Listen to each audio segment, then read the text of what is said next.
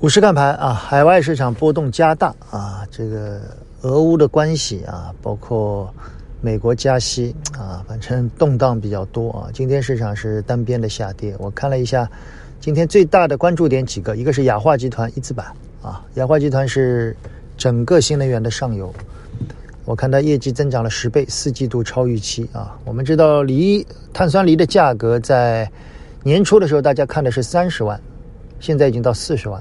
超预期啊，我觉得该涨。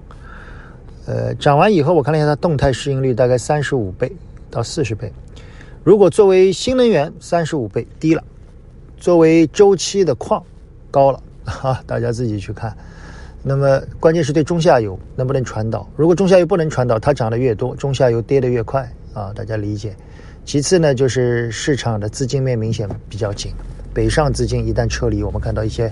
消费的蓝筹就跌幅比较大，剩下的就是基建了，啊，我觉得由于今年的资金总体比较紧，所以必须是有拆东墙补西墙，所以要一定要站在东墙边啊，站在西墙啊，站站在西墙边啊，如果你拆拆的东墙被塌了，那么相对来说，你站在西墙相对收益会好一点，好吧？明天的娓娓道来，我的想法是跟大家聊一聊整个市场在当下。